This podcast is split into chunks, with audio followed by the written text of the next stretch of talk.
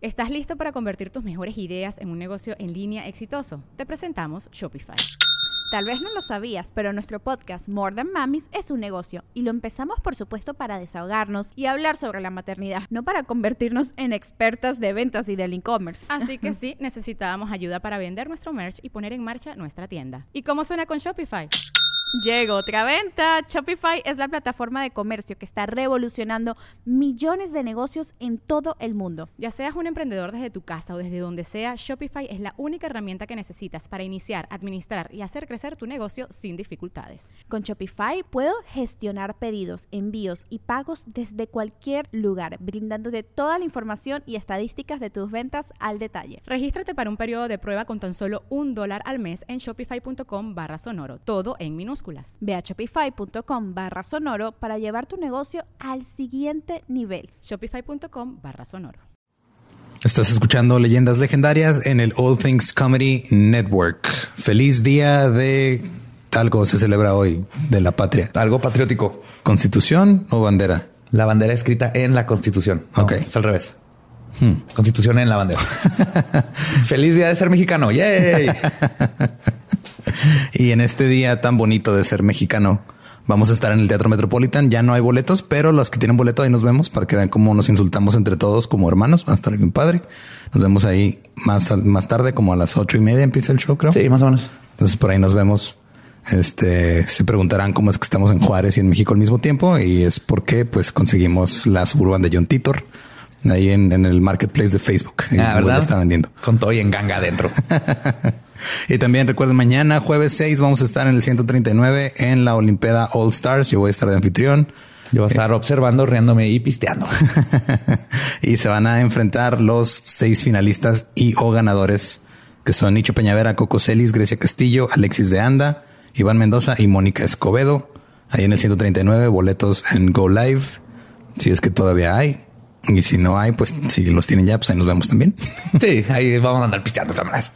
Y este también anunciando que el 20 de febrero viene el tío Robert a Juárez. No se lo pueden perder. cortesía de Del Río, que está patrocinando la temporada de stand-up y ustedes ahí llorando, ay, Del Río, ¿y por qué ya no? Ahí está su Del Río. Tal del río trayendo al tío Robert. Si voy a Del Río, ¿qué les traigo? Les traigo nostalgia, eso les traigo. Les traigo nostalgia de algo que pasó hace dos meses. y va a estar abriendo el show Mario Capistrán, alias El Borre. Yo voy a estar de host.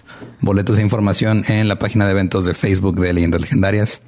Y luego yo voy a tener show el 23 de febrero en el Teatro de la Nación aquí en Juárez. Sí, es así que van ahorrando para que vayan a todos los shows que están pasando aquí en Ciudad Juárez y apoyen al talento local al talento extranjero. ¿Hay talento extranjero en Juárez? Sí, pues viene el tío Robert, güey. Pero es mexicano, es foráneo nada más. Bueno, pues no, es, es- ok, entiendo tu puerta. cuenta como de fuera. Pero en fin, los dejamos con el episodio 49 de Leyendas Legendarias.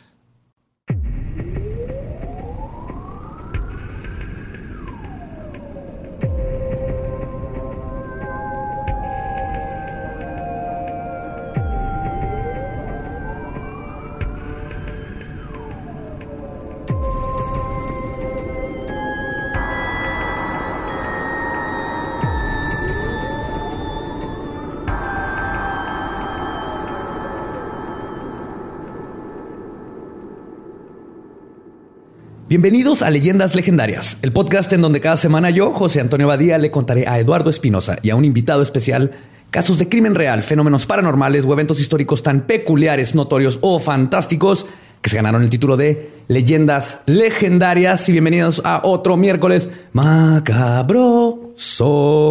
Como siempre me acompaña Eduardo Espinosa. ¿Cómo estás? Eduardo? Chido, ya, ya déjale en la canción original, ya no le busques más, güey. Ya la habías cantado bien una vez. Sí, va, y hace mucho que no la canto. Sí. También. Y, damas y caballeros, en la silla embrujada tenemos a un viejo amigo porque nos lo topamos una vez aquí en Ciudad Juárez. Viejo conocido. Viejo conocido, viejo conocido. Gastón, también conocido como Longshot. ¿Cómo estás? Un placer, un placer estar aquí. Un orgullo. Gracias. Sí, nos, nos vimos en esta ciudad hace como... ¿Cuántos años fue? 2015. 2015. Con Tony Hawk. Es muy raro decir eso. Estábamos en Juárez con Tony Hawk, eh, Steve Bosniak y, cierto. y nosotros tres. y Chumel. Y Chumel. Saludo a Chumel. No, y aparte, lo mejor, digo, eh, sin, sin clavarme tanto en esta historia, lo más raro de esa vez de Chumel, es yo lo acababa de conocer, todavía no estaba familiarizado también, con, con sus shows ni nada. Pero cuando se paró a dar como la conferencia en el escenario, habían instrumentos y como un gordo metalero se subió a tocar la batería durante. Y durante el show de Chumel, yo pensé que era como parte del gag o algo por el estilo. Hasta que de pronto veo a Chumel enojarse y decir, bueno, nadie va a venir a sacar a este güey del escenario. Carnal, me estás arruinando todo el flow. como que fueron dos güeyes a querer agarrarlo y el compilla este gordo black metalero saltó como un pandita ninja, güey. Cayó al piso, corrió y nadie lo agarró, güey. Fue mágico, güey. Un héroe black metal. Son los el verdadero- tipo de gente, güey. los El verdadero héroe de Juárez, güey. Qué, Sí, qué, güey. qué Juanga ni qué nada. Pues bueno, esta es una historia de satanismo, de una comunidad que decidió ignorar todos los indicios de un niño y luego adulto que necesitaba ayuda, de mucha incompetencia y más que nada total desdén policiaco. Esta es la historia del Charles Manson de Winston-Salem en Carolina del Norte. Hoy les voy a contar la vida y los asesinatos de Pazuzu Algarad. Ok, los, primer- los- los primeros tres enunciados creí que nos ibas a contar toda tu biografía, güey. Quisiera yo tener un nombre así de metalero. Así Pausa. se El morro se llama Pazuzu. Pazuzu Damn. ajá, Algarad. Güey, papás metaleros, güey. All the way. Totalmente, güey. ¿Estás seguro que no es el gordito de, de hace un minuto? Ahora, ahora lo estoy dudando. güey. ¿Y de dónde es? ¿De Carolina del Norte? Carolina del Norte. O sea, aparte es redneck. Ah, totalmente. Sí, ahorita vas a ver toda su historia. Y Ah. ti- tiene que mucho que ver la, los redneck en todo esto. Va. John Alexander Lawson nació el 12 de agosto de 1978 en San Francisco, California, en los Estados Unidos. Sus padres, Timothy J. Lawson y Cynthia Lawson, se casaron en 1971 y se fueron a vivir al pueblo de Clemens, un suburbio del condado de Forsyth en el estado de Carolina del Norte, donde se divorciaron en 1990. Cynthia y Alexander continuaron viviendo en Clemens mientras que su papá se regresó a vivir a California. En 1998, Cynthia se volvió a casar con un nativo de Tennessee de nombre Johnny Larry James. Hablando de rednecks. Ese es nombre redneck. Johnny Larry James. sí, tiene, James. tiene tres nombres este, sin apellido. Johnny Larry James. Y la nueva familia compró una casa en el 2749 de Nob Hill Drive. Ah, ok. Es el número de la casa, no Sí. el año. No, no, no, no, no, el número de la casa. En el 2749 Nob Hill. Drive, en la ciudad de Winston-Salem, en el condado de Forsyth, este, en Carolina del Norte. Y esta sería la casa que se convertiría en la propiedad más notoria y odiada de todo el condado. Chun, chun, chun. Y no podemos hablar de este caso sin poner el contexto, el lugar donde todo sucedió. Porque al igual que en los casos como en los tres de West Memphis, el entorno sin duda alguna fue un cata- catalizador para los eventos que se suscitaron. En 1912, una gran tensión racial se estaba cuajando en el condado. Primero, el 5 de septiembre, Ellen Grice, una mujer blanca de 22 años, alegó que Tony Howell, un afroamericano, había intentado abusar sexualmente de ella. Él, junto a su asociado Isaiah Prickle, fueron arrestados sin pruebas. Unos días después de esto, el ¿Qué? predicador... ¿Cómo? ¿Tú crees, güey? De entrada, güey, la historia es Candyman. güey. Sí. Yo estoy- eso ya lo oí. Hace falta que le hubieran aventado abejas. güey. Exactamente. Ahí vamos, ahí vamos.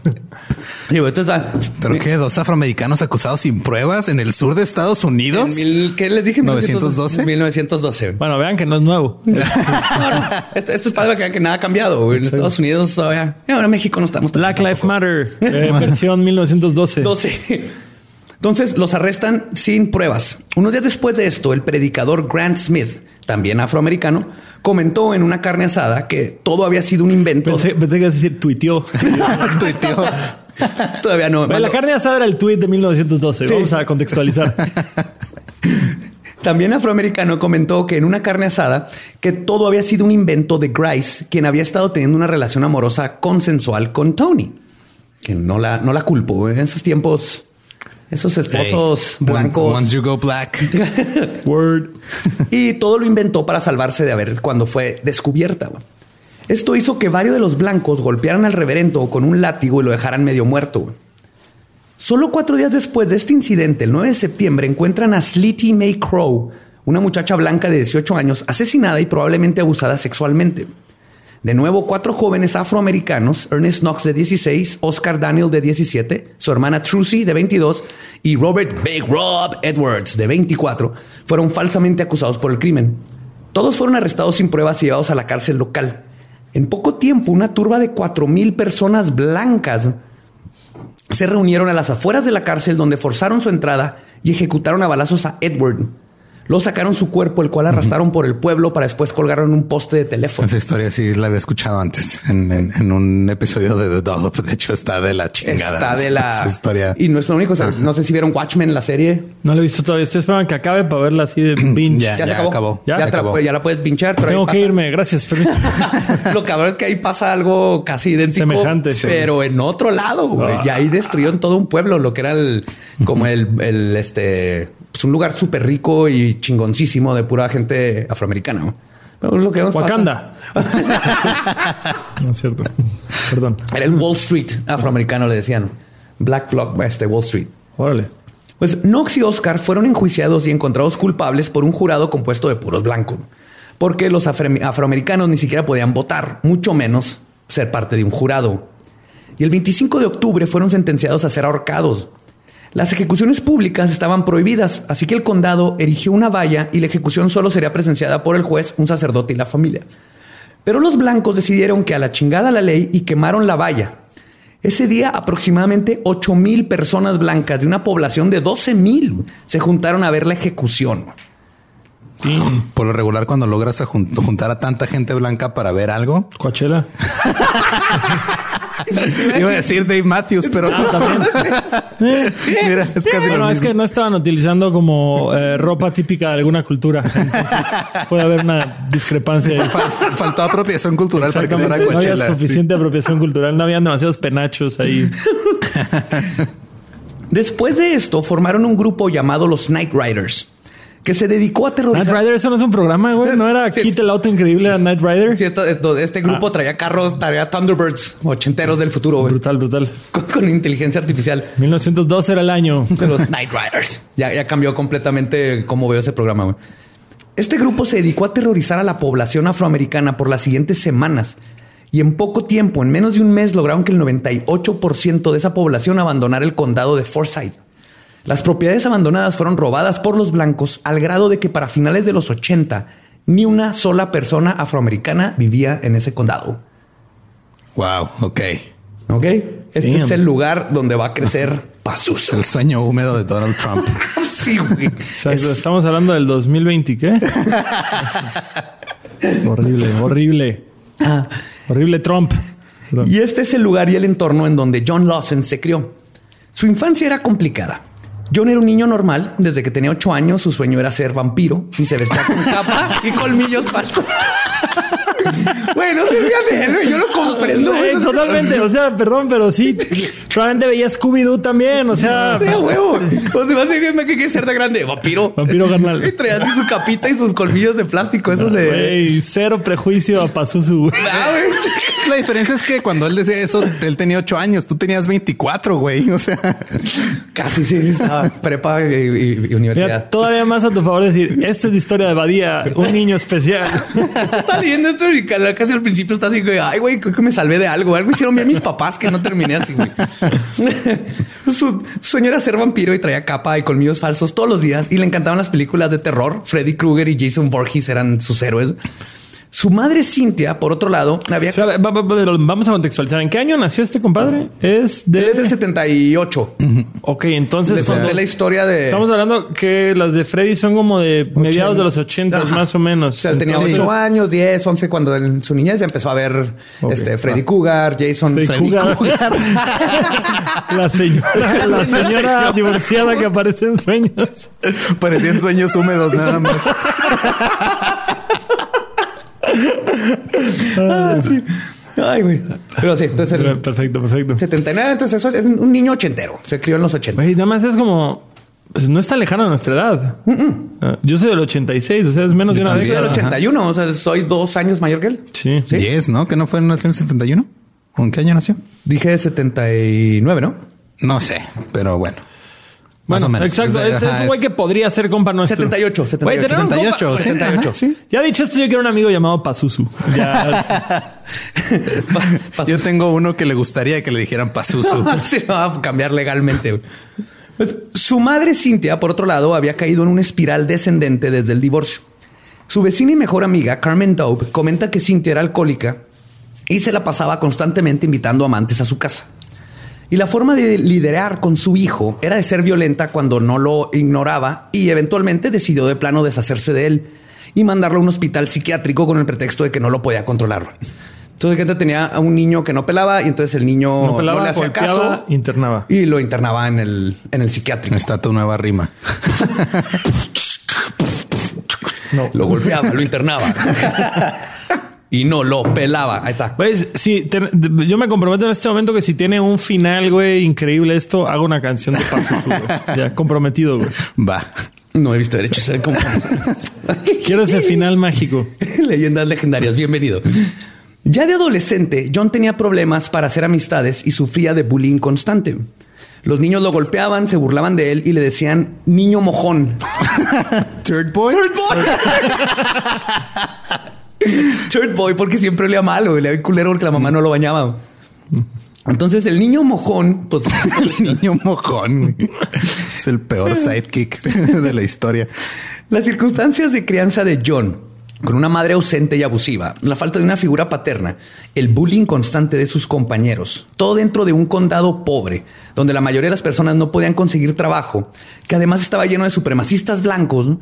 lo convirtieron en un niño asustado psicológicamente que desarrolló agorafobia, psicosis y un trastorno esquizotípico de la personalidad. ¿Estás diciendo que el entorno importa? Me voy a, me voy a aventurar a decir eso. No soy experto, pero pueda que sí. No sí. sé. Vamos a ver. Vamos a usar este caso como un experimento social. Durante dos décadas de sufrir esto, como muchos jóvenes en esta situación, John, quien era una persona creativa e inteligente, decidió que solo había una forma de sobrevivir. Si nadie lo iba a respetar, entonces le iban a tener miedo. Un parteaguas en la forma de comportarse de John fue que a sus 13 años su padre biológico cortó todo contacto con él. Comenzó a tomar alcohol diariamente, incluso durante clases. Le dio un ultimátum a su madre que corriera de la casa a su padrastro, a quien detestaba, especialmente porque Cintia le insistía que lo llamara papá, algo que John nunca hizo. Su madre respondió al ultimátum corriendo a John de la casa, obviamente. Entonces John dejó la preparatoria de West Forsyth y después, en una de las formas más metaleras de arremeter contra todos y marginarse de la sociedad que ya lo había aislado, Quemó la iglesia. No, No, Ah. No está en Le black faltó metal. esa. No está en black metal. Se, va a poner black metal. Este es el primer paso a black metal. En el 2002 se cambió legalmente su nombre a Pazuzu Ila Algarad, un homenaje a Pazuzu, el dios babilónico, mejor conocido como ser el demonio de la película El Exorcista. Ese que traigo aquí en la camisa. ¿Ese mero? Sí, a Pizza Ghost. Ila, que significa dios o deidad en árabe, y Algarad, que al parecer se inventó. Porque Pero suena como algo que ya han usado varios metaleros. Sí, sí, Algarad, Algarad, Algarad, como que algo con ATH, OTH al final, güey, es Sí, metalero. Lo güey. busqué en, en libros, en todos lados, no encontré nada. Entonces se me hace que agarró entre Astaroth, este, Abadad, Abadón. e hizo su propio nombre ahí. Pero Pazuzu también chingón. Pasó que ya con pasos, güey. Sí, sí, mamón. Paz. Tus amigos le decían Paz o Susu. ¿Qué pedo, Susu? Susu. si hubiera entrado al, al cotorreo drag, si hubiera sido Susu. sí. Cada quien. Y ahora con ustedes, Susu. Susu. Demasiado RuPaul Drag Race en mi casa, güey. Ya no puedo desconectar. No hay tal cosa como demasiado RuPaul's No, Drag no Race hay, en tu casa. Tenemos que aceptarlo aquí, todos sin vergüenza. No hay vergüenza alguna. güey. Así debe ser. Pues comenzó a vender droga para mantenerse y a usarla. güey. Tú mejora, güey. Tú mejora. Vamos bien, ma.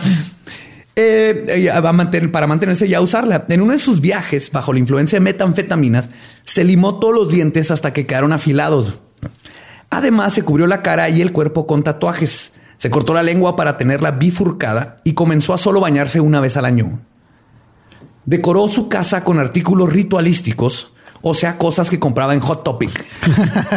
en, en, una entrevista un vato dice, sí, era bien satánico, todo lo compraba en Hot Topic. Para los que no conocen Hot Topic, es una tienda gringa que venden... Que te venden el kit para hacer punk o gótico. O gótico. Bueno, O- ahora, o ahora, ahora es No. más como taku, rey, Ahora ya es, pura- ahora es como cultura pop. Básicamente Ajá, te llegas y compras Funkos y compras una playera de Metallica y te vas. Sí, básicamente, ¿quieres, ¿quieres ser de la contracultura? Vas a Hot Topic, ahí está el outfit Sí. y los juguetes. Qué mejor, qué, qué mejor que comprar tu contracultura en un mall en Estados Unidos. güey. Cualquier en güey. ciudad, donde hay tres paredes llenas de ropa y una llena de funcos, güey. Sí, güey. que Y camisas carísimas. Sí, carísimas. contracultura, compra uno en la mitad.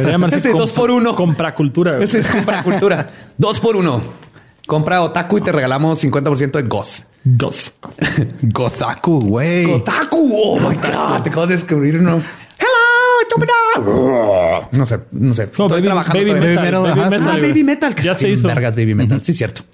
Pues tenía quemadores de incienso en forma de calavera y estatuas de demonios, esas de plástico hueco y todo eso. Más para aprovechar esto antes de que cambiemos del tema. Justamente a mi novia en la prepa la buleaba una chica otaku gótica que estaba gordita. Entonces, para contestarle le decían al bondigótica. Y es el mejor apodo para contrarrestar un bullying. Albondigótica, güey. Bien vergas, güey. Está bien vergas. Ya quiero ver los memes de eso. Perdonen.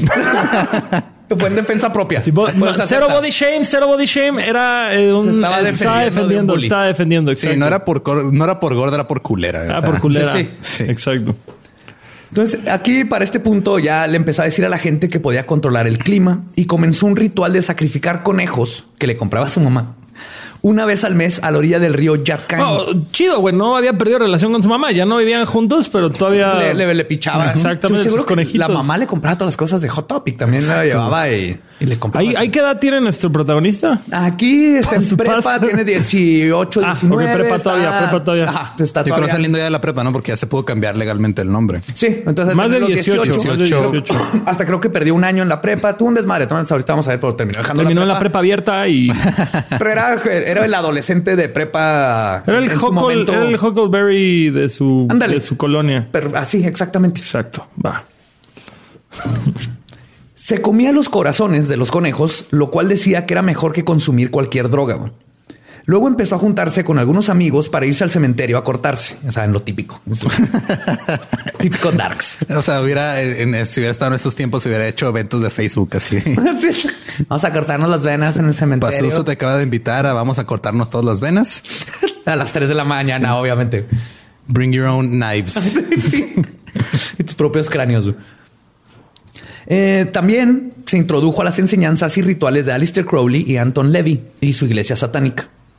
Por su edad, como que no le entendió mucho a Crowley, porque la neta, Crowley está muy cabrón de entenderle sus enseñanzas y todo de la aurora dorada.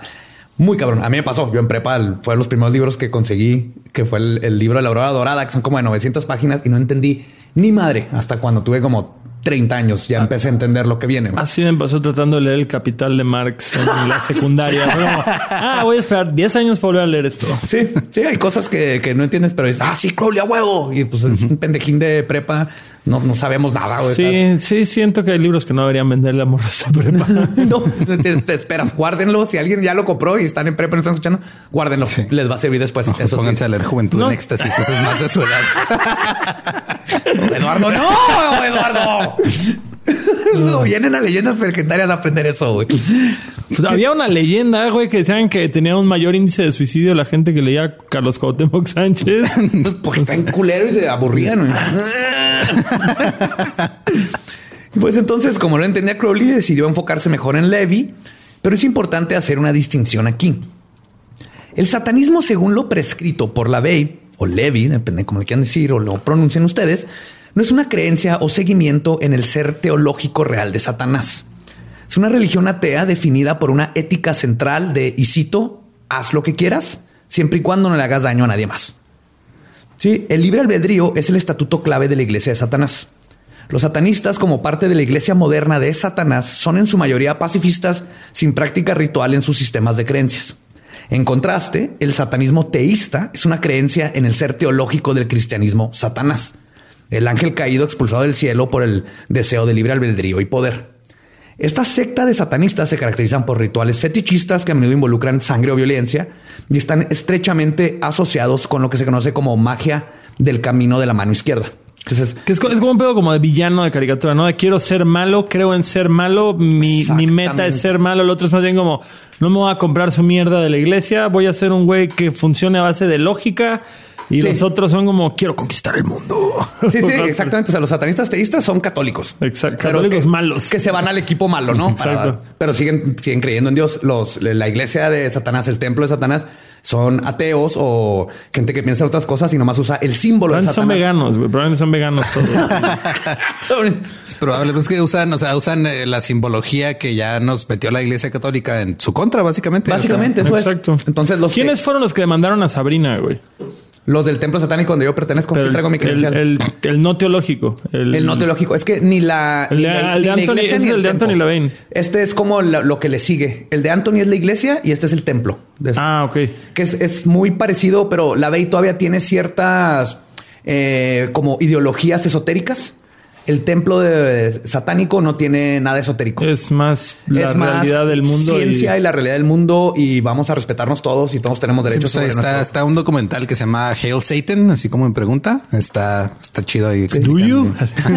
Do you hail Satan? Y de hecho lo, lo, o sea, ellos es la misma filosofía de Anton Levy, nomás quitándole el, El- el esoterismo, pedo esas espiritual partes. y mágico Ajá, y- que el, ajá, la, la magia. Místico, mágico, musical. Así es, así es. Cualquiera de las dos que les guste, síganse nomás. Sigan este link aquí abajo.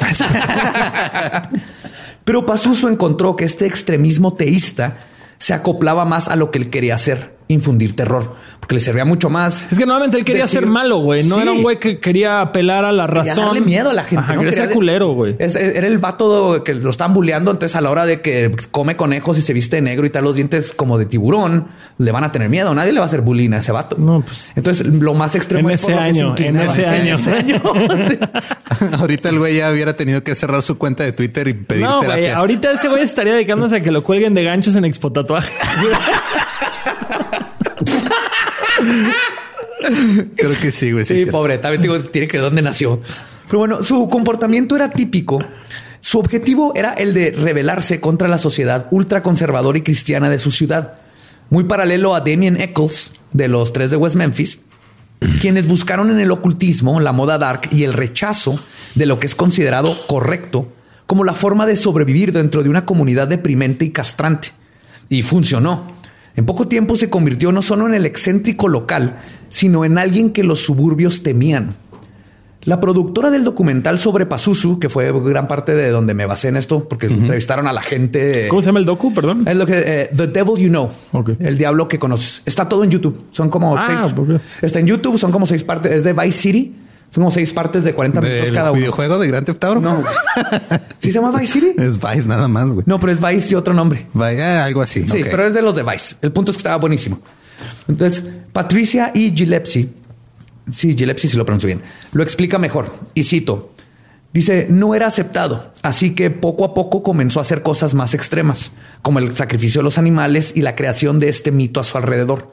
El hecho de que eligió tomar elementos del lucifer- luciferismo y el islam, dos religiones que son increíblemente discordantes, y unirlas muestra que estaba reaccionando exactamente a su comunidad cristiana después del 11 de septiembre, porque este vato cuando pasa el 11 de septiembre se empieza a vestir como musulmán y empieza a decirle a todo mundo que tiene ascendencia de Irak. güey. Ganas de provocar, güey. El- ese cual, es su punto, es provocar. Y todos lo hicimos al- a- hasta cierto grado en esa, en esos tiempos como adolescente te rebelas. Ya ven lo bueno de que nuestras mamás sí nos hayan puesto atención y no nos hayan pegado, güey. La neta, sí. O, o no con el puño cerrado al menos. O sea, la neta. Sí, el sí. entorno, el entorno, El güey. entorno. El entorno. El entorno va ganando el entorno, pero que va ganando el entorno. Te tengo otro Entorno punto para el entorno, cero. Pues él seguía subiendo la apuesta y subiendo la apuesta. Es lo que termina siendo Gillespie. La forma de ser de Pazuzu rápidamente comenzó a atraer a otros que también se sentían rechazados por la sociedad. Los inadaptados, desfavorecidos, los marginalizados y los que estaban viviendo en los bordes. Y para un lugar como Winston-Salem eran casi todos los adolescentes que vivían ahí. Y algunos adultos. La casa de Pazuzu se convirtió en el oasis para todas estas personas. Casa de Pazuzu, güey. Word. Ay, güey, no. No sabes si reírte de dónde vas. Vamos con el charla. Tiene el nuevo Mario Kart. Cáguenle el paso, güey. Es que para mí Casa de Pazuzu me sonó como a un, un- un- un pequeño negocio así de joyería artesanal, pero toda, todas las cruces están al revés. De cristales. como de pizzería, güey, de la casa de La Pazuzu. Casa de Pazuzu. ah. Pizza Pazuzu. Pizza y cristales, güey.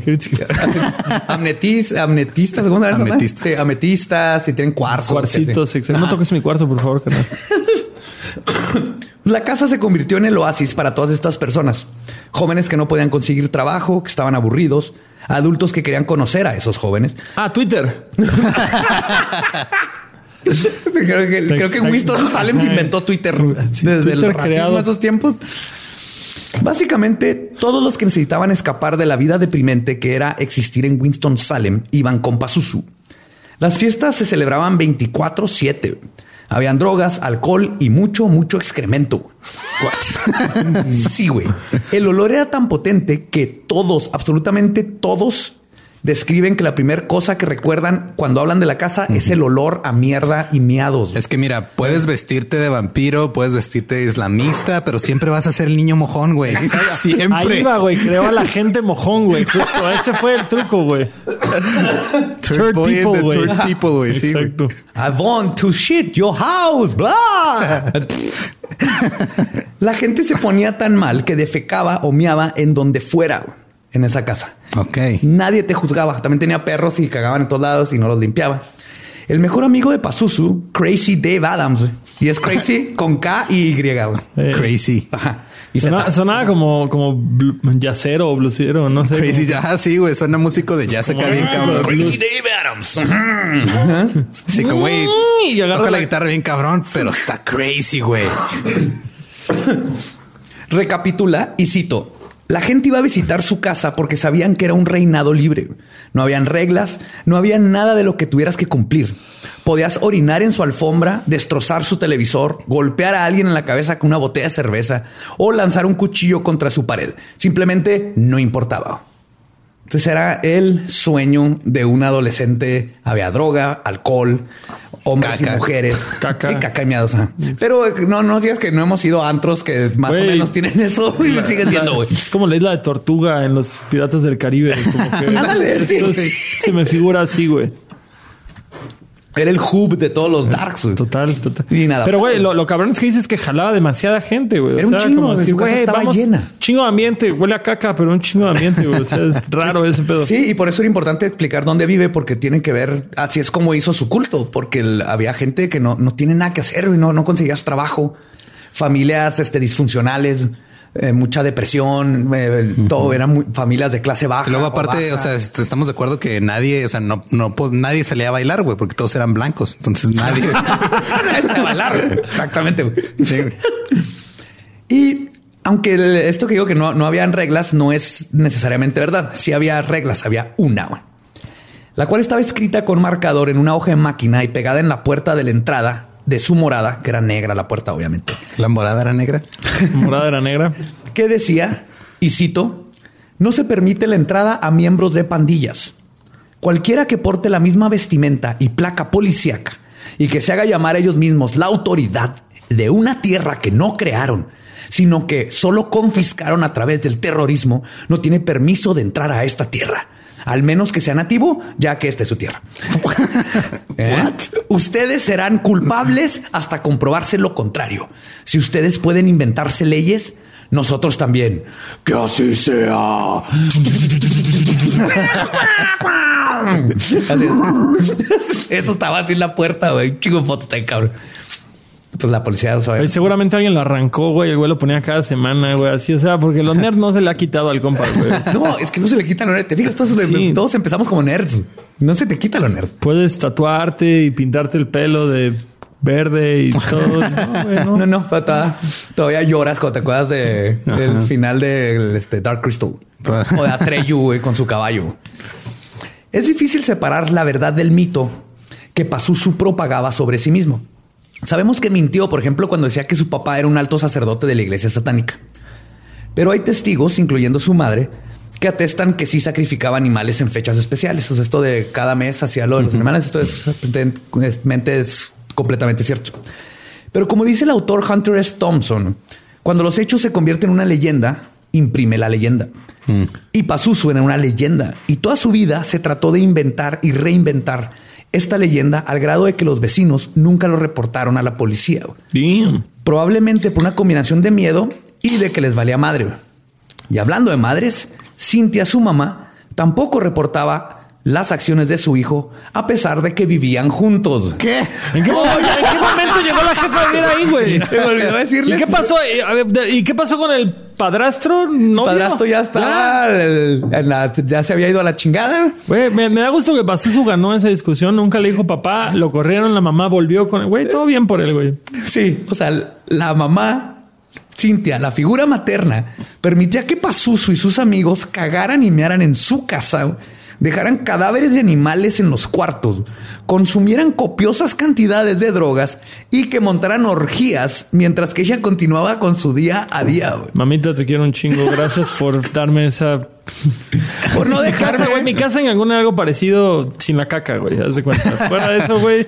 Todo lo demás pasaba en casa de mi mamá cuando éramos adolescentes, güey. Mi mamá dejaba que hiciéramos tocadas de punk en el garage. Se juntaban 90 personas en la calle, güey. De que literal una vez en la última tocada de la banda de mi hermano arrestaron a 50 personas en la calle mi mamá y tenían una cabeza de cerdo porque literal tenían una, una canción que se llamaba Fiesta Voodoo y llegó la policía y vio la cabeza de cerdo y fue de, no, la verga, esto no está bien, güey.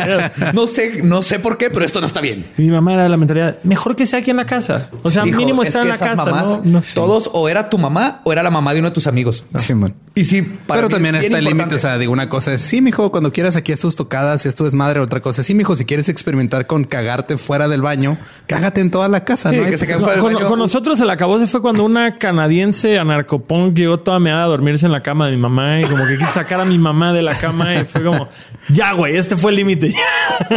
Pero eh, tengo la duda, ¿una canadiense, aunque sea narcopunk, también se disculpa por todo o no? no, ella no se disculpó. Ah, ella no se entonces disculpó. sí es realmente narcopunk. De hecho, que sí tiene sentido porque inclusive con Pazuzu, que vamos a ver que sigue siendo este niño asustado. El cuarto de la mamá, ya cuando este, el- vieron la policía en la casa y todo, todo, llegamos a eso, pero el cuarto de la mamá estaba intocable, Intacto. intacto, perfectamente. Es como bien. Gigi Allen, Nadie se güey. metía al cuarto de la mamá. Gigi Allen es otro pinche pedo Gigi también. Allen aventaba caca y se cortaba y todo, pero cuando Se iba a ver a su jefa, se- güey, se era metía el mamá. micrófono al culo, güey. Y se lo ponía en la Sí, se cara. en la cara. Pero Sí. cuando iba a ver a su jefa, güey, era como, mamá, ¿cómo estás? Buenas Sí. tardes, soy Gigi, tu hijo. Así. Claro, pues que sí. La jefa es la jefa, güey. Sí, también en YouTube hay un documental bien cabrón de Gigi Allen. Sí, La muerte de ese güey siempre me ha perturbado un chingo. Machín, machín. No lo spoilees y luego lo podemos ver como, Ok. como episodio. Allen está muerto. Pues con el tiempo la personalidad magnética de Pazuzu y su filosofía liberadora atrajo a un culto. Igual que Manson, su carisma y look, por alguna razón, comenzó a atraer a muchas mujeres. Las llamaba sus prometidas, sus o fiancés. sea, es como Drácula que tenía novias así Sí, sí, sí. chingo. Tenía, tenía un chingo. Que eran Sweet. varias muchachas, la mayoría de prepa o recién graduadas. Ok, ahora explica. Obviamente, todas pertenecientes a familias disfuncionales que encontraron en Pazuzu la figura masculina que iba a hacer enojar a papá. Entre ellas estaban, prepárense, Dixie, Pixie, Crystal, Amber y su número uno, Amber Birch, mejor conocida como Bubbles. Bubbles. Bubbles, esa era la mano derecha. Pero de, sea, ya hablando de digo, de- Rednecks, Dixie, Pixie, Crystal, Amber.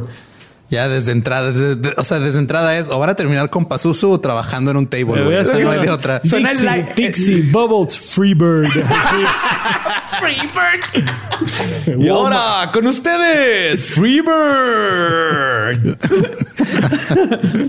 Bubbles era una muchacha con buenas calificaciones y aspiraciones que conoció a Pazuzu y en cuestión de días ya se había rasurado las cejas, limado los dientes y hecho varios videos pornos con su nuevo novio. Pazuzu y Bubbles se casaron el primero de noviembre del 2009. No legalmente, sino cambiando su estatus de Facebook a casados. A ver, contexto, contexto.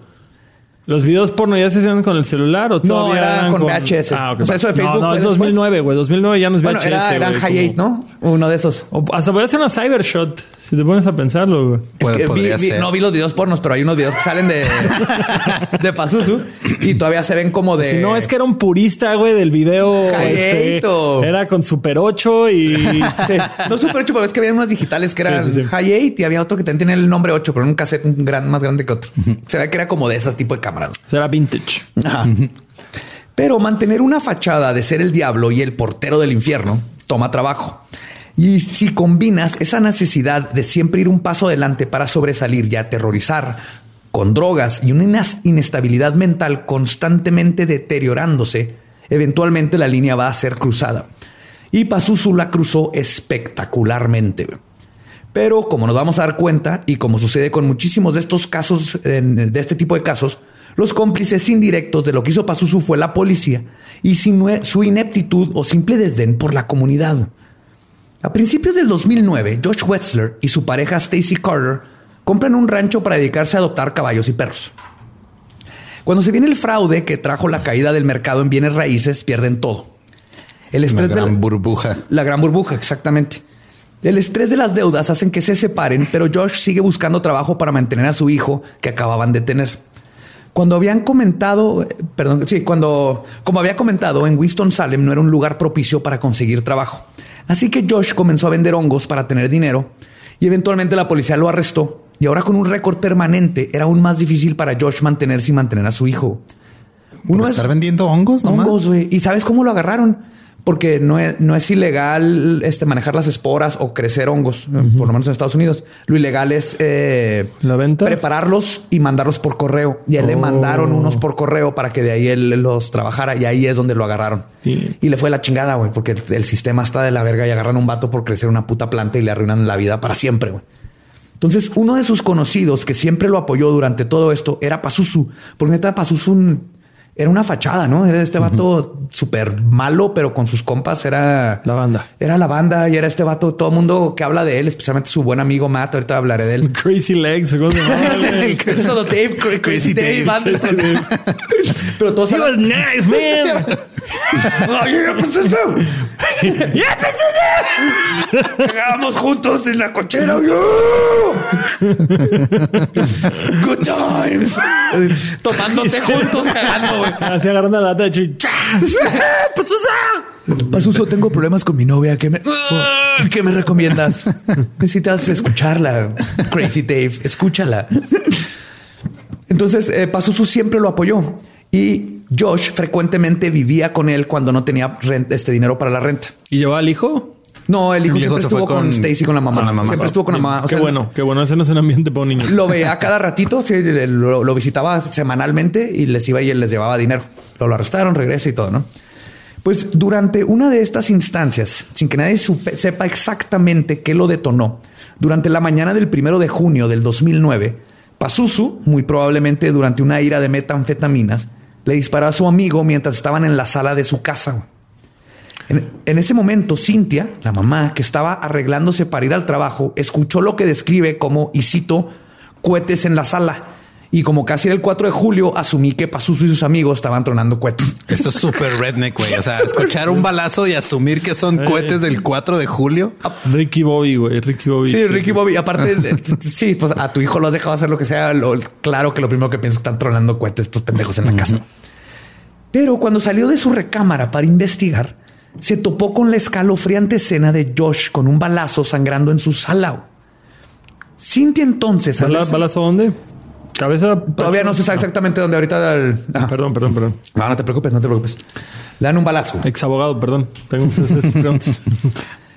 Cintia, al verse confrontada Entonces, con esta- supuestamente le disparó. Supuestamente. o No, sea, sí le disparó. Había sangre. y había- ¿Tienes evidencia? Fueron, fueron cinco al final. Dos. Cintia, al verse confrontada con esta escena, decidió prontamente regresar a su recámara, terminar de arreglarse, volver a pasar por la escena del crimen para llegar a la puerta principal e irse a trabajar. Dijo a la verga, bye. no me tomo mi café, cabrón, no puedo lidiar con esto. Platicamos en la noche, hijo de tu puta madre, y tiende la cama. Pero aparentemente Josh no falleció con el balazo. Y Pazuzu decidió ponerlo en el sótano, donde no se sabe exactamente cuánto tiempo duró vivo. Pero sí sabemos que varios testigos que fueron a fiestas a la casa mientras Josh estaba en el sótano escucharon a Pazuzu dar indirectas como, y cito, tengo el cuerpo de alguien en el sótano. y cito, maté a un güey y lo tengo en el sótano.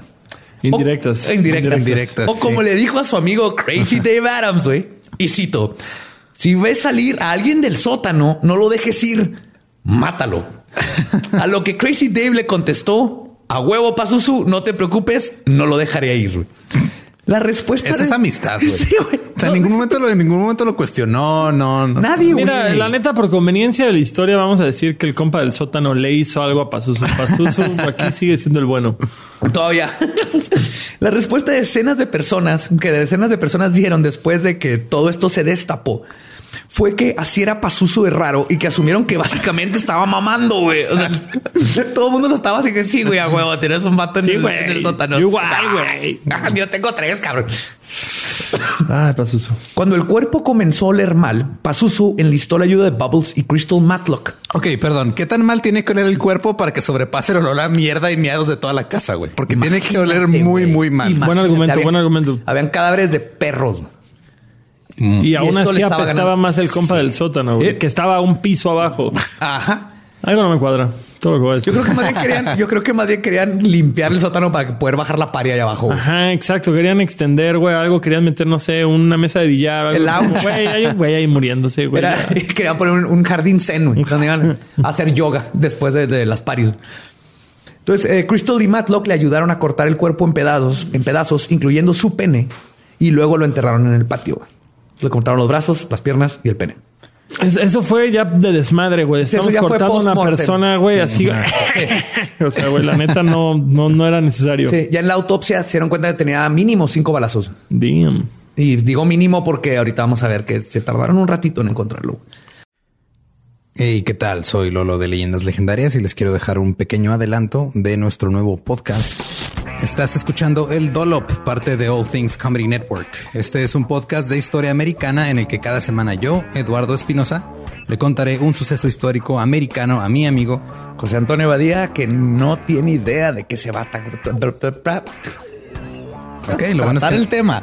No, lo bueno es que nada más te trabas cuando lees, ¿verdad? Sí, O sí, sí. No, no cuando voy a decir una línea que he dicho ya como cuatro o cinco veces.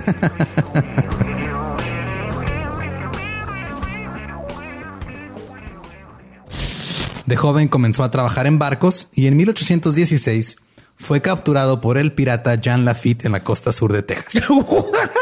Güey, ese será mi sueño. Ok, top uno, que me secuestren este, extraterrestres. Número dos, tiene que ser que me secuestren piratas. Estén pendientes y suscríbanse a El Dolop. Ahora, Pazuzu siempre le decía a sus amigos que nadie podía hacerle daño ni atraparlo porque Satanás lo protegía. Y si asumimos que Satanás también trabaja de formas misteriosas, entonces su protección era real y existía en la forma de incompetencia y desdén. Verán, aparte de las confesiones que, ah, de que había matado a alguien que balbuceaba en todas sus fiestas y a todo mundo, la noche del asesinato, su vecina, Terlina Williams, Carlina. Terlina vio a su papá llegar a la sala. Su padre tenía poco de haberse divorciado y tenía algunos meses visitando la casa del terror porque había comenzado una relación con Crystal. Esa noche llegó a su casa en camiseta y shorts de mezclilla cubiertos de lodo. Su padre, con una mirada perdida, le preguntó a Terlina mientras se llevaba, se llevaba las manos a la cara para olfatearlas. Y cito, ¿alguna vez has olido el olor a muerte? Dos semanas después de esto... Le dijo güey a su hija.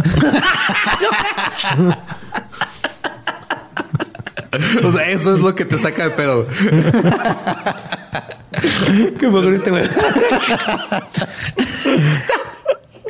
Dos semanas después de esto, Terlina fue a la oficina del sheriff del condado de Forsyth, que al parecer, y a decirles que al parecer su padre había ayudado a enterrar a alguien. Que después de platicar con él le confesó que había ayudado. hija snitch. O sea, la Sí. hija fue. No, Tardó snitch, como una semana y fue a snitch. Snitchela, güey. No, qué horror, güey. Eso es falta. Esto es el primer momento de la historia que voy a decir falta de valores, güey. No, vas, esa- no vas y delatas a tu papá, güey. Aquí es donde todo lo demás Aquí es donde. Terlina se pasó de vergas. Ay, güey. Entonces dice, les dice que su papá ayudó a enterrar a alguien. Y la policía le escuchó por 15 minutos y lo le dijo gracias por la información. Y podríamos asumir. Lo voy a escribir en mi máquina de escribir invisible. Toma, mándalo por Twitter.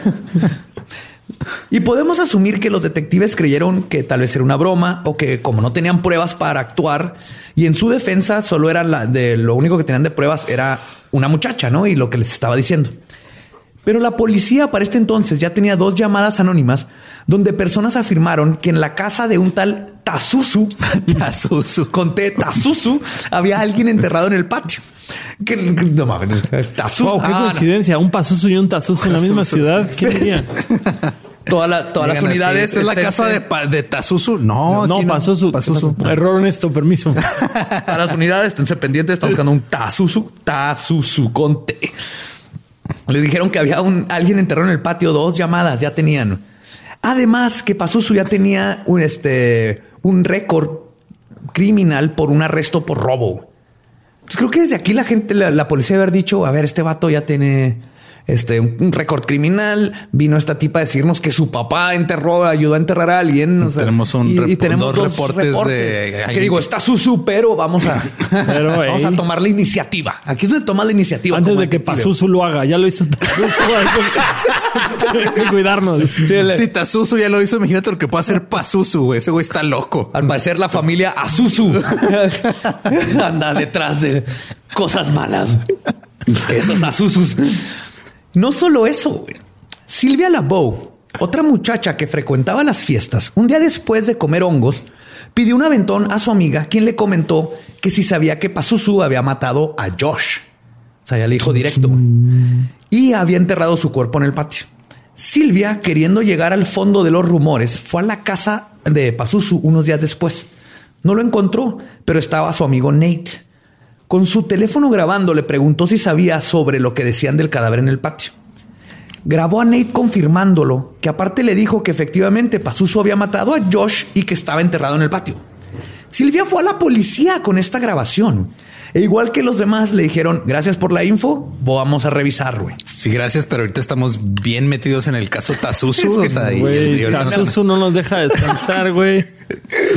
¿Supiste lo del crash de las casas, lo que se vino abajo en el mercado? Tazuzu puede estar involucrado. Un par de detectives arribaron al 2749 del Nob Hill Drive, donde Pazuzu lo recibió en la entrada. Dos dijeron, bueno, vamos a ver qué pedo. Los detectives le informaron que habían varios reportes de que había un cadáver enterrado en su propiedad, a lo que su enfadado les dijo, claro que no, que no eran bienvenidos en su propiedad, que le leyeran el letrero y los corrió de su casa. Oh. Así de pelada. Güey. Este mismo año y en medio de todas las sospechas alrededor del asesinato de Josh, Tommy Dean Welsh iba caminando hacia su casa, hacia la casa de su hermano, cuando se topó con Pazuzu y Bubbles y desapareció. ¿Y eso quién lo ¿Quién lo sabe? Porque el, hermano le dijo, cae a mi casa. Iba caminando, hubo un testigo que lo vio platicando con Pazuzu y, Bubbles? y, luego ya no se supo nada de él. Nunca llegó a casa de su hermano. Entonces, las últimas dos veces que lo vieron es el hermano sabe que iba a su casa y hubo dos testigos. ¿Y alguien los vio? Alguien los vio platicando. Ok, va, me la creo. Suficiente. Suficiente convincente para mí. Esta vez mandó a Bubbles y a Pixie. Este, Pazuzu, eh, sí, perdón, desapareció. Y obviamente terminó este asesinado por Pazuzu. ¿Qué? Nos brincamos allá porque es lo último que se sabe. Nomás se sabe que encontraron el cadáver en el, patio. cadáver de repente. No se sabe nada de él. desapareció. Encontraron el cadáver en el patio. En el patio de Pazuzu. Sí. Pero esta vez mandó a Bubbles y a Pixie a cavar un agujero y deshacerse del cuerpo.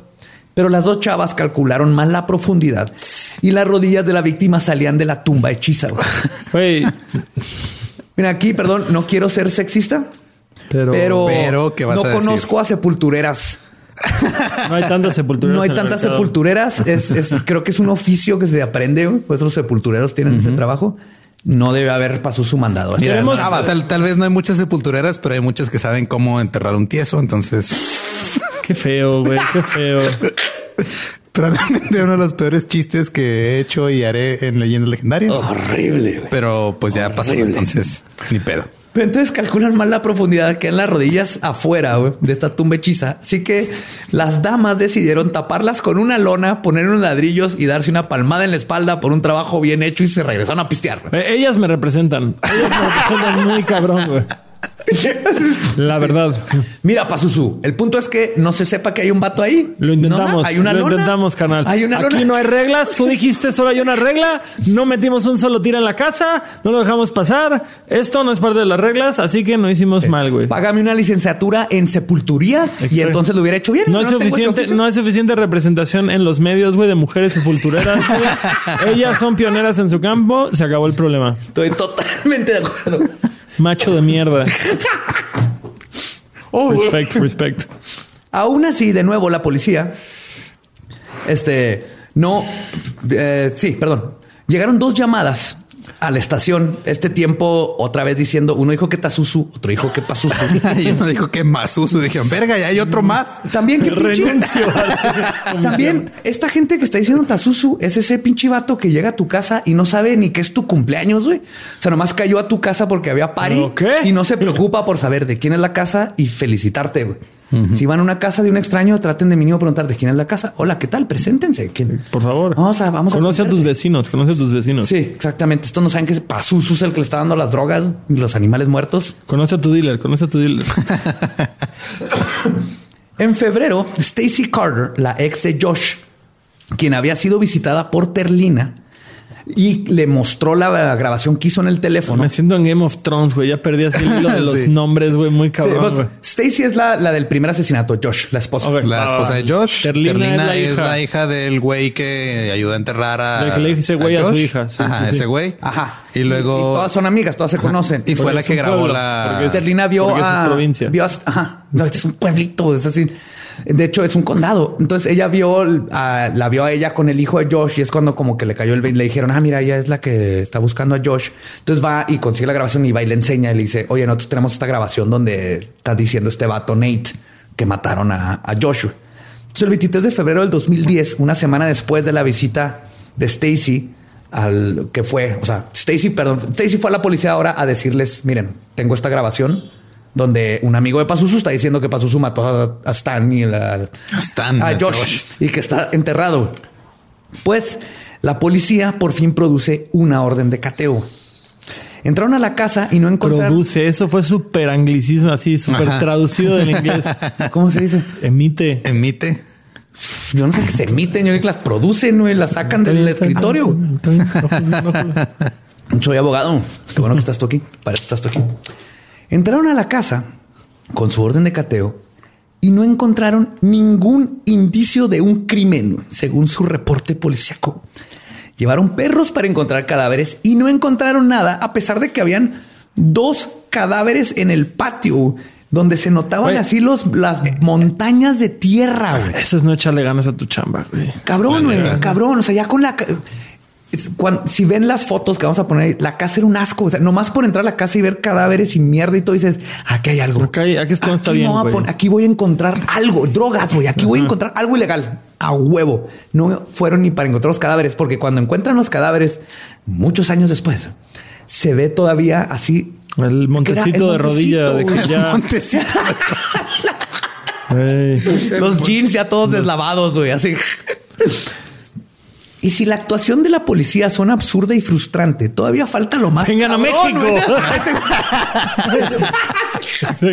Vengan a nuestro país. todavía se va a poner más cabrón, güey. El 28 de mayo del 2010, güey, la policía arrestó a Pazuzu por intentar estrangular a su madre, güey. Damn. Los cargos fueron retirados por su mamá y su bendición regresó a casa. güey. Cinco meses después, en octubre del mismo año, Pazuzu y Nicholas Rizzi se topan con Joseph Emerick Chandler, un afroamericano de 30 años quien era legalmente ciego. No sé si así se dice también en español. Sí, sí, sí. Sí, o sea que no, no eres completamente ciego, pero, Pero- casi. Ya Ajá. se te considera ciego. Sí. Y nadie sabe por qué, pero Joseph los acompañó al río Yatkain. ¿Se acuerdan donde hacen los sacrificios de los conejos? Mientras platicaban, uno de los dos hombres, lo más probable es que fue el pinche Nico, güey, el Nicolás, güey, Sacó una escopeta, le apuntó a la parte de atrás de la cabeza a Joseph y jaló el gatillo. Se ve que era ciego, güey, porque así se iban a pie y sacó una escopeta. ¿De dónde chingados sacas una escopeta así de la nada para sorprender a alguien, güey? Está más cabrón, güey. Ah, ok. Está más cabrón. Continúa. Sí, yo también ves eso, pero se nota que era legalmente Como- ciego. Es como ese güey de la televisión, güey, que va pasando así como frente a todas las cámaras y no se nota que tiene una pantalla. Hace Ah, sí. Ay, no, voltea. Pues yo le ponen la escopeta atrás de la cabeza de Joseph, jalan el gatillo, la escopeta no dispara. Tin. Así que este, cualquier, cualquiera de los dos que haya sido, se regresa al automóvil que está estacionado unos cuantos metros de donde estaban, sacó ahora una pistola y lo intentó de nuevo. Esta vez el arma sí disparó. güey. O sea, el- todavía no disparó. Todavía la- Y el otro güey no lo vio venir, güey. Es lo más cabrón. güey. Todo. Y al fin Nicolás y Pazuzu fueron arrestados. ¿Pero esto lo contaron ellos o cómo se sabe, güey, que... Ahorita en la- por la corte, por los documentos de la corte. Ok, gracias. Entonces asesina a este vato y arrestan. Y todo fue Perdón, porque- güey, estoy así arruinando el flow de la historia No, pidiendo para nada, güey, evidencias. para nada. A mí me gusta ¿Y porque- cómo pasó esto? A ver, Sí. no, explícame. A mí ¿no? me encanta porque tengo esos detalles. Todo el pedo fue que se fueron detrás de Todo Nicolás. esto, todo esto está comparsado totalmente. O sea, yo sé dónde meter las preguntas por Muy instrucción bien, de muy bien. Y yo tengo las respuestas a veces. Aquí el punto es que se fueron detrás de Nicolás, fue su primer sospechoso, y Pazuzu lo tenía viviendo en su casa. Uh, Entonces agarran a Nicolás y a Pazuzu lo arrestan en ese momento por, por- en, en ese momento lo agarran por cómplice. Por cómplice. Y luego ya los dos platican todo eso de ahorita voy a decir exactamente que, que les platican, ¿no? Pero por eso sabemos. De hecho, durante su detención, Pazuzu fue llevado a lo que a que lo examinaran varios psicólogos para ver si está mentalmente apto para ser juzgado. Porque obviamente vieron este cabrón con creo que este te rastas todo tatuado, satán en el brazo, dientes picudos, güey. Obviamente para este tipo de este güey está loco. Está loco. güey. boletos para corn y... Es que nadie en su sano, nadie en su sano juicio compra boletos para corn, güey. No, no. Los psiquiatras determinaron que Pazuzu sufría de agorafobia, esquizofrenia, alcoholismo y que solo se había bañado una vez en todo el año, güey. Es una condición médica bañarse No, una pero vez los- al año. ahí le estuvo preguntando, dijo, güey, es bien malito. Les es dijo, como los aros de los árboles, güey, que los es que él les dijo que no se bañaba más que una vez al año porque el usar tantos químicos en el cuerpo te quitan las defensas naturales de la piel, lo cual es cierto, pero no debes de Pero exagerar un mames. año. Pero no te mames, vives en nomás no- sociedad, no, carnal. no- no te bañes con jabón todos los días porque si te madreas tu, tu- toda tu microbiota de la piel. güey. Pero aparte de todo esto, dijeron que era competente para ir a juicio. Le dieron unas, unas pastillitas por su esquizofrenia y le dijeron, Y sí, man, pero testifica. estás tío, testifica. La defensa de ambos hombres alegó que los dos y la víctima habían ido al lago a hacer prácticas de tiro. Y que en un descuido, Joseph Emmerich se había atravesado y Nicolás le había disparado sin querer. Es algo muy común. Prácticas de tiro. Sí, güey. El juez obviamente determinó que los dos hombres blancos estaban diciendo la verdad y sentenció a Nicolás. No, te, no mames, neta, güey. Neta, güey. Sería chingón no que con esas palabras lo haya dicho. Así, güey. Sí. Le creo a los dos hombres blancos. El hombre negro ni vino a testificar porque está muerto. Así que Sí. Así que, cobarde. así, güey. Así, güey. Dice que Simón sentenció a Nicolás Sí, Pascual. es que de claro, o sea, el güey iba caminando, no iba por donde, no, no, no veía por dónde iba y se atravesó en la práctica. se me de atravesó. tiro. Ups, oficial. Así No, pasa. Entonces, Nicolás Pascual Rizzi lo le dieron este, lo, lo sentenciaron por homicidio involuntario y le dieron una condena de un año y un mes en prisión. Mientras que Pazuzu fue acusado nada más de cómplice encubridor después de los hechos y su sentencia fue de libertad condicional. No estuvo ni un solo día en la cárcel a pesar de que tenían todos estos récords del No, pero que bajo fianza o. no más libertad condicional. Le dijeron, si en tantos meses te portas bien, te quitamos, no pasa nada. No tiene sentencia te hice ninguna índole. Nada, nada, güey. Wow. Nada, güey. A pesar de que tenían, yo creo que ni revisaron que tenía todas estas acusaciones en su contra, que tenía otro récord criminal por haberse robado cosas. Pásale, señor Tazuzu. No, es que digo, ¿para qué revisar lo demás si ya vieron que es blanco? O sea, Te vas a refundir en la cárcel, Tazuzu. Yo soy Pazuzu. Ah, Ah, no. pásale, pásale. Libertad condicional. Ahora, después del juicio, la policía comenzó a sospechar que tal vez Pazuzu podría ser una persona de interés. güey. Ahora sí, güey. Y comenzaron a vigilarlo más de cerca. Pero aún así no podían hacer nada más que eso, vigilarlo. En un punto, Bubbles fue arrestada por golpear a Cynthia, la cual declaró a la hora de denunciar a Bubbles que le había ayudado a su hijo a enterrar un cuerpo. O sea, toda le dijo así que sí, esta perra me golpeó y aparte le ayudó a mi hijo a enterrar a un vato en el patio de mi casa, a uno de mis gardenias. y la policía dijo, disculpa, ¿le podemos ir a revisar tu casa? Cintia se negó, No. seguramente para proteger a su hijo. Bubble salió libre y la policía de nuevo volvió a hacer absolutamente nada. Wow. Ok. Así. Ok. No sé si las están contando. Es un buen episodio, pero llevando cuentas de cuánto es la puta policía. Sí, ok, mata. vuelvan a, vuelvan a escuchar o a ver y, y shot cada vez que la policía la cague. Y uno creería que después de haber estado tan cerca de ser atrapado, de haber tenido la policía con orden de cateo en su casa, tres arrestos con récord criminal, estar bajo la libertad condicional y tener dos pinches cuerpos enterrados en el patio, que Pazuzu y los Pazucitos serían más cautelosos con sus andadas. Yo no creo que, o sea, porque ya se han salido con la suya hasta Sí. ahorita. Sí. Yo creo que más bien se La vuelven como güey, la arrogancia. más arrogantes. Así, ah, mira, no me agarraron Sí. por este pedo. Vale, verga. no- no Jamás voy a pisar la cárcel, soy Dios. Ah. Creo que este es un punto en donde. Pazuzu ya se está creyendo. Maldito rockstar, güey. La Maldito magia es creerte lo que Aparte, ponte a pensar, voluntad. Nuevamente del año, ya habían redes sociales, seguramente le ponían un chingo de Aquí likes ya a había todo. Facebook. Todo lo que subía a Facebook, pues eso le ponían un chingo de likes, güey. El güey se sentía intocable. Sí, sí, güey. sí. De hecho, ahorita voy a hablar un poquito de Facebook. Sí. Totalmente, güey. Tienes toda la razón del mundo. Sí. Estamos Pazuzu hablando- ya en influencer de Instagram, güey. Pazuzu estaba pasando de eso de ya tienes cinco mil amigos, Facebook te invita a abrir tu fanpage, güey. Ahí ya estaba, güey. Como Vicky Jones. Ay, güey. Pero fue todo lo contrario. Seguían esparciendo rumores de que habían asesinado a varias prostitutas y vagabundos. Además de que ahora estaban participando en canibalismo ritualístico. Incluso uno de sus amigos, güey, Net Nefarious. Nefarious. Net gran, gran Nefarious. nombre, gran nombre de. ese nombre, güey. es como nombre de integrante de la banda de Rob Zombie, güey. Y Rob Zombie Tempesta y Ned Nefarious y. Está bien vergas, ese nombre está bien chingón. Net Nefarious, el 13 de abril del 2014, posteó en sus acontecimientos importantes de Facebook y cito, comí carne humana. comí carne humana, güey. Ese fue su... Sí se llaman acontecimientos importantes, ¿no? Sí, güey, son los life events, güey. así. No mames. Y luego se fue a Reddit y ahí estuvo platicando de que lo hizo en la casa de Pazuzu y hablando de todos los desmadres de Pazuzu. Así normal, güey.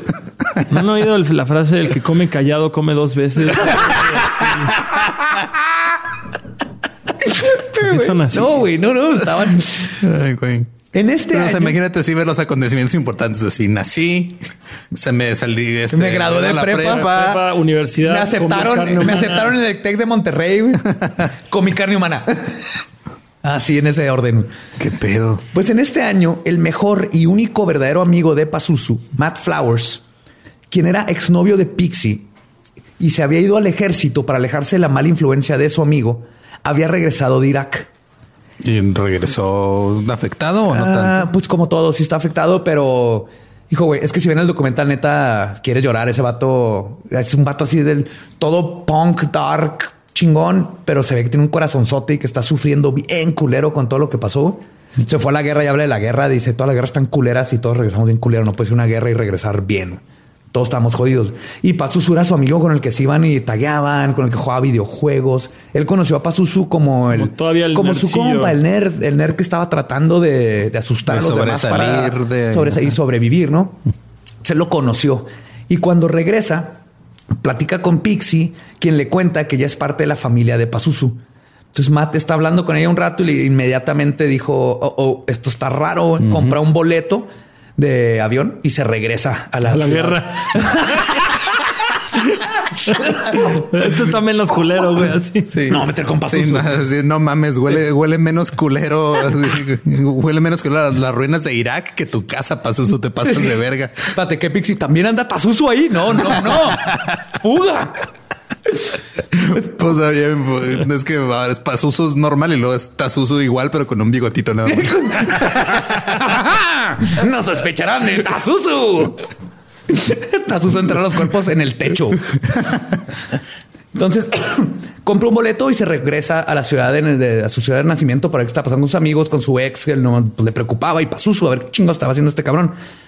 Cuando llega, Pixie le cuenta que conoció a Pazuzu por Bubbles y que el primer día que la llevó a conocerlo le mostraron un video. En el video aparecían los dos, Bubbles y Pazuzu, desnudos, bailando, luego teniendo sexo. Después se cortaba y luego aparecía Pazuzu cubierto de sangre y traía puesto una bandana que Pixie reconoció como la que usaba Josh.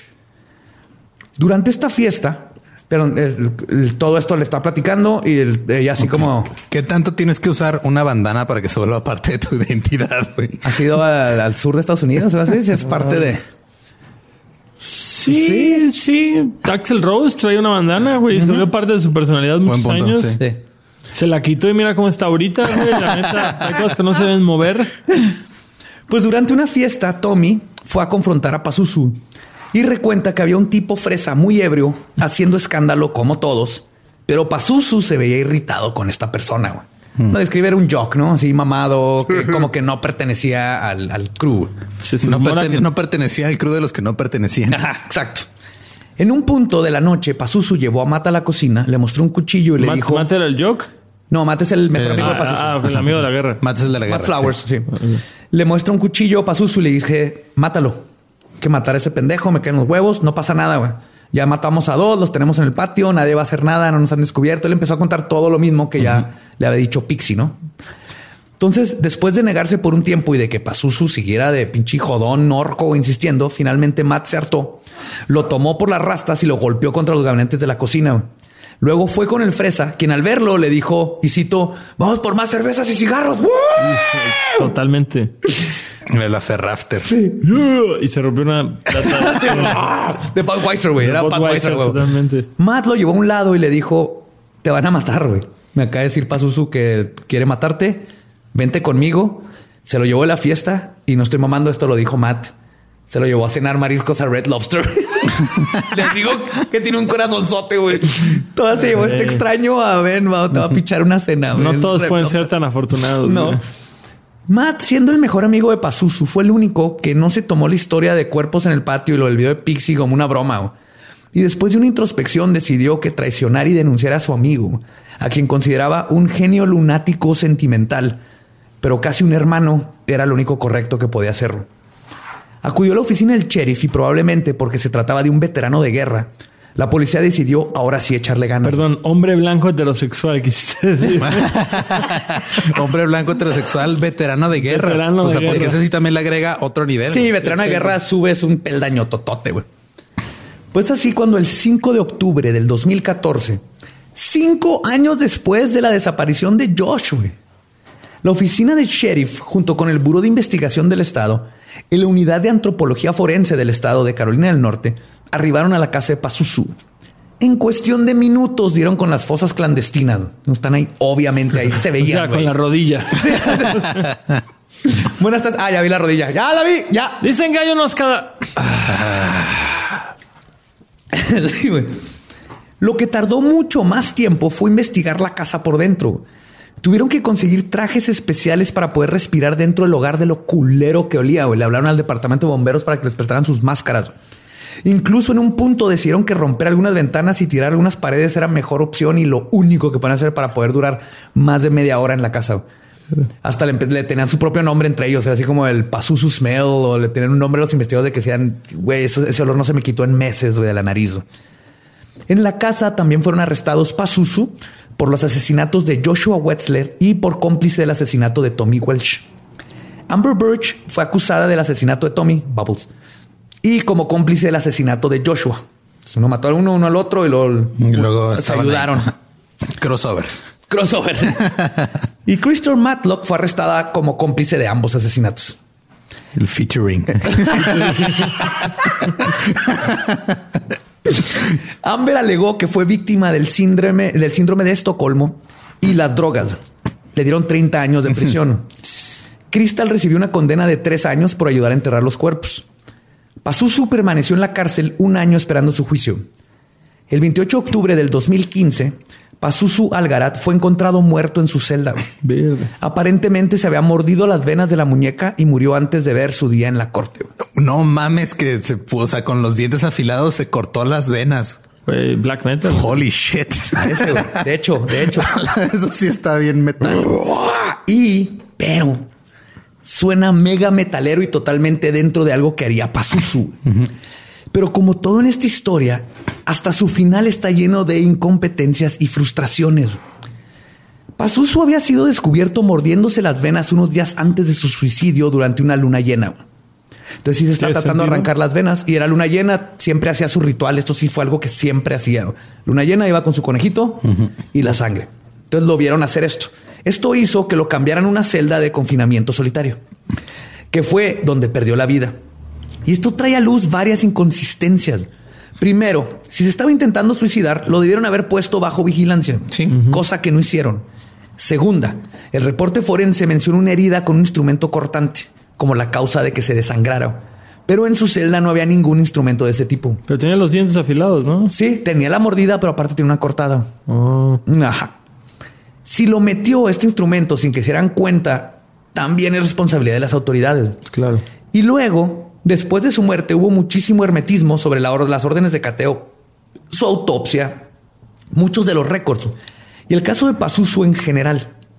Lo que ha llevado a muchos a especular que quizás la policía estaban cubriendo rastros, estaba cubriendo sus rastros de cómo la cagaron por cinco años en un caso que resultó en la muerte de tres personas que pudieron haber detenido desde el día uno, Uno. que lo reportaron. Y sea lo que sea que sucedió, vemos de nuevo la historia de un niño con problemas, sin nadie con quien hablar, que fue rechazado por toda la gente que lo rodeaba y que terminó encontrando su identidad y poder, convirtiéndose en lo que la gente odiaba. Tristemente lo llevó al extremo, seguramente precipitado por sus enfermedades mentales y su abuso de sustancias. Y para terminar, creo que Patricia Gillespie, la productora del documental The Devil You Know, acierta perfectamente en cómo debemos de ver esta situación. Y cito, creo que hay cosas malas en este mundo. Creo en, no debería decir la bondad en las personas, sino la capacidad de bondad en las personas. Creo que cuando alguien hace algo tan terriblemente mal y horrible, eso significa que debemos superar nuestros miedos y verlos como la tragedia que es. Y esa tragedia es que no pudimos crear un ambiente para que esa persona en donde pudiera hablar de su propia bondad. Y este mensaje para mí en este punto se me hace muy importante, especialmente con todas las tragedias que estamos viviendo y todo lo que está sucediendo. Cuando estas cosas suceden, buscamos respuestas a ellas en cosas externas, ¿no? Buscamos en los libros, Videojuegos. videojuegos, la música, güey. todo lo que no sea nosotros, güey, porque nos da miedo pensar que los responsables somos nosotros mismos. Exacto. Por eso propongo que hagamos algo al respecto. Cuando vean al rarito o rarita, al introvertido o introvertida, al que no tiene amigos, ve y dile hola, intenta conocerlo. Te aseguro que la mayoría de los freaks y misfits y todas estas personas que ves ahí raritas, güey, una vez que los trates, verás que son de las personas más interesantes que puedas conocer. Invítalos a ver RuPaul's Drag Race, güey. Nadie Así se puede resistir. eso. resiste. Diles, ¿has escuchado leyendas legendarias? y lo más importante, estas personas que están viviendo al margen sabrán que no están solas. La locura es una constante. güey. Todos estamos a un mal día de darnos cuenta de eso. Y la cordura es una enfermedad hecha de creencias endebles a las que nos tenemos que aferrar día a día para poder sobrevivir. Y si logramos ser parte de estas creencias, si logramos ser esa persona importante, esa creencia de alguien, podemos ser su constante de la cual se puede aferrar cuando más lo necesite. Y eso puede cambiar su vida. Y por eso gusta ahorita el mandar un hashtag para empezar este movimiento, hashtag adopta un goth. Hashtag adopta un goth. Ve y platique con el vato ese que nadie quiere platicar con él. O los dos o tres que se juntan ahí en la esquina. Que comen en el baño, Que güey. comen en el baño, que no. Todos los jokes, todos los que son todos súper este, importantes en la escuela y populares. Eso ya todo el mundo lo conoce. Qué aburrido. güey. Qué aburrido, güey. Conozcan Exacto. a la gente que hace música, que dibuja, que, que le sabe a las computadoras. te van a ayudar cuando se trabe tu teléfono, güey. Para empezar, te van a ayudar a bajar softwares que no puedes así craquear. Te van a güey. recomendar libros y música que no has escuchado. güey. Te van a, te van a enseñar todo Probablemente lo van a hacer que no mientras hablan muy, muy bajito. Pero tú nada más acércate. sí, hashtag adopta un goth. Vamos a hacer nuestra parte y ayudarse, ser esa constante en alguien. ¿no? Yo, yo estoy a favor de eso, güey. Le entro, le entro a la campaña. Le ¿Qué entro a la parece? campaña. ¿Qué te parece? Porque esto, creo que esto de, de Pazuzu es, es otro caso que se, se- se repite y se repite y se Entonces, repite. ¿para cuándo la rola, güey? Canal. Necesito un mes. Ay, güey, no, es que sí, o sea, sí, este es el entorno y es el, el- o sea, en todo momento parece que el entorno estuvo en su contra. Sí. O sea, en todo momento es de Inclusive cuando el entorno tenía que detenerlo. Co- no contexto. estuvo ahí para contexto. ¿De qué edad murió? 32 por ahí, 33. Mi edad. Sí. Nuestra edad. nuestra edad.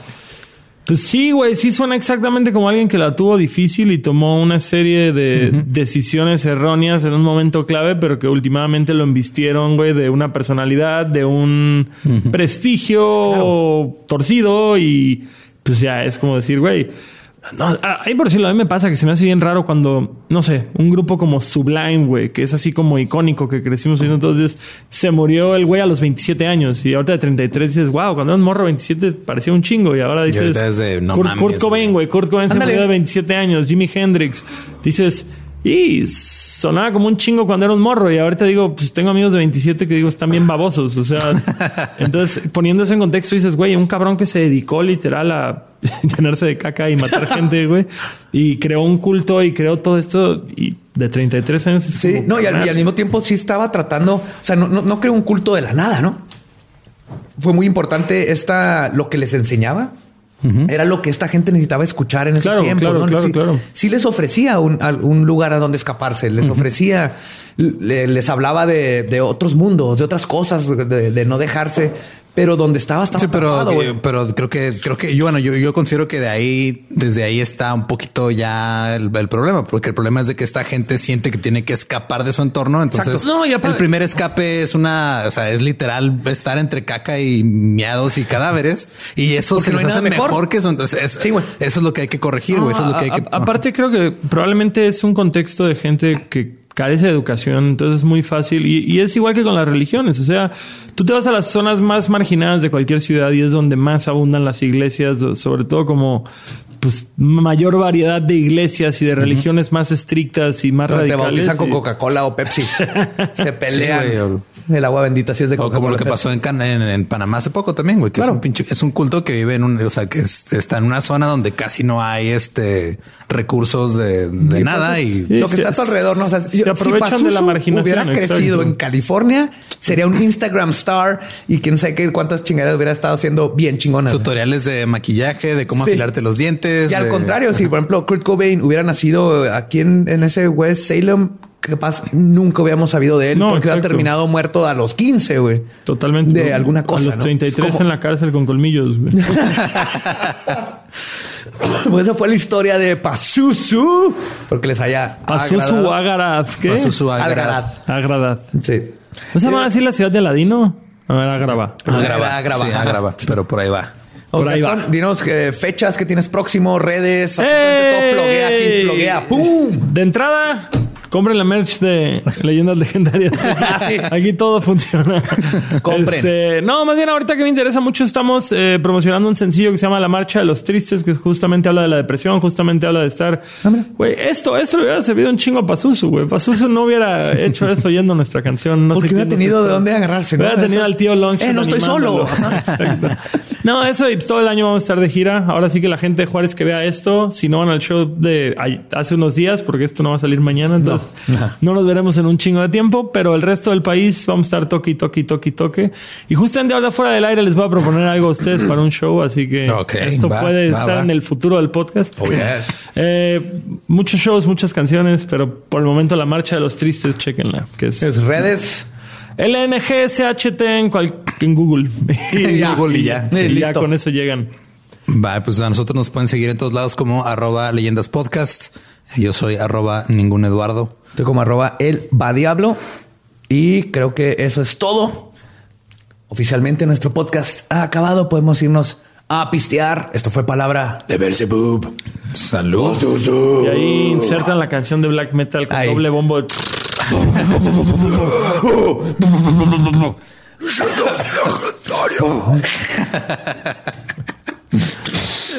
Huevo. Ay, güey.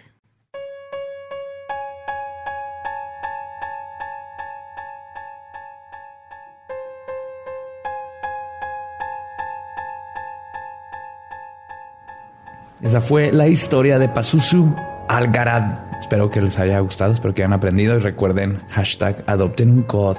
Por favor, vamos a cambiar el mundo todos juntos. Va a funcionar, Eduardo, va a funcionar. Pero la pregunta aquí es, ¿el goth quiere ser adoptado? Pues quiere platicar con alguien, eso es lo que quiere. Quiere hablarle a la gente de, de Dungeons and Dragons, de Witcher 3, de brujería, todas esas cositas que sus papás no quieren escuchar. Entonces necesita quien, con quién, con quién hablar. Ya estás en un lugar seguro, güey. Ya dejas sacar tus traumas aquí. O sea, ya, ya tienes a, a mucha gente que quiere escucharte hablar de Dungeons and Dragons y brujería y, y las cosas que te decían tus papás que dejaras atrás. güey. También el God necesita de su parte aprender a pistear, a ligar, a pasársela padre. güey. A socializar. A socializar, A, no asustar a la gente con Exactamente. su palidez. Ah, tal vez jugar algún deporte, a veces sucede. Mm, si hay esos crossovers es raro, pero si hay gods deportivos. Ok, sí, hay una chava super fit que tiene los ojos negros en Instagram y es como goth. Ya ves. Sí. Si se puede. Alguien le enseña. Supongo, no sé. Pero bueno, vamos a lo que estuvieron mandando en la semana al grupo de Facebook.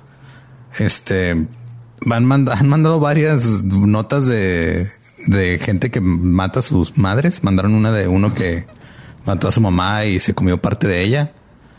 Ok. Ese fue en España, pero creo que esa nota ya es un poco vieja, no sé. Pero hay una que pasó este apenas el, el 30 de enero, güey, en Nicaragua. Ni- Oh, mira, Nicaragua. Hacía mucho que no escuchamos nada de Nicaragua. Ajá, pues ¿qui- ¿quieres saber qué pasó en Nicaragua? Sí, por favor. Eh, un hombre mató a su madre a golpes con un trozo de leña porque según él era bruja. Ari, vaya. ¿Bruja o vampira? Bruja. Ah, pues así no se matan a las brujas. Pero al parecer funcionó, ¿verdad?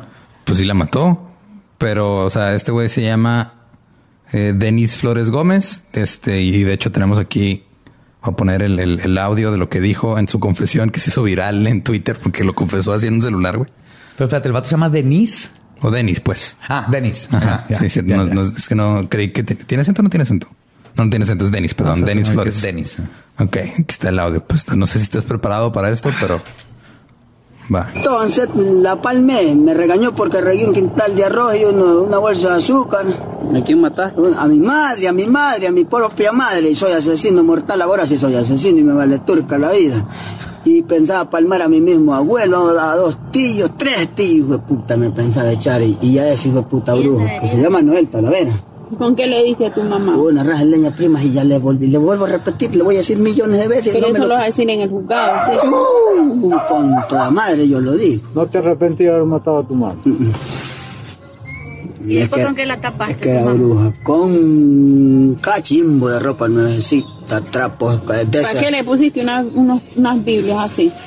Para que se salve, porque el brujo se tiene que salvar. Yo le profetizo que esté en el cielo.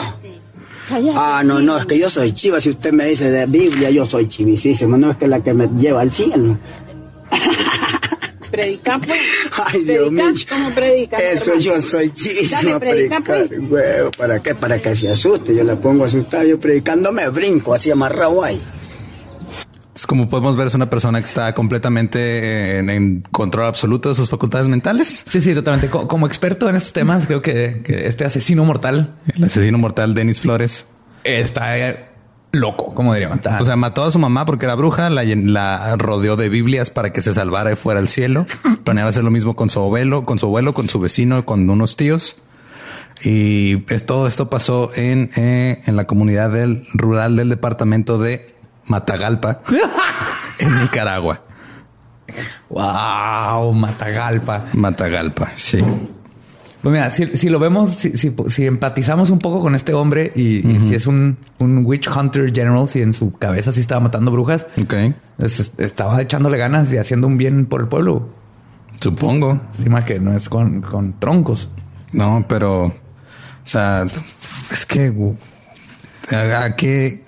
Ok, ¿hasta qué punto tiene que llegar este, o, o cómo se desvía tanto tu lógica que piensas a huevos? tengo, es mi mamá es bruja, la tengo que matar y tengo que rodearla de Biblias y ponerle ropa nueva encima para que se salve.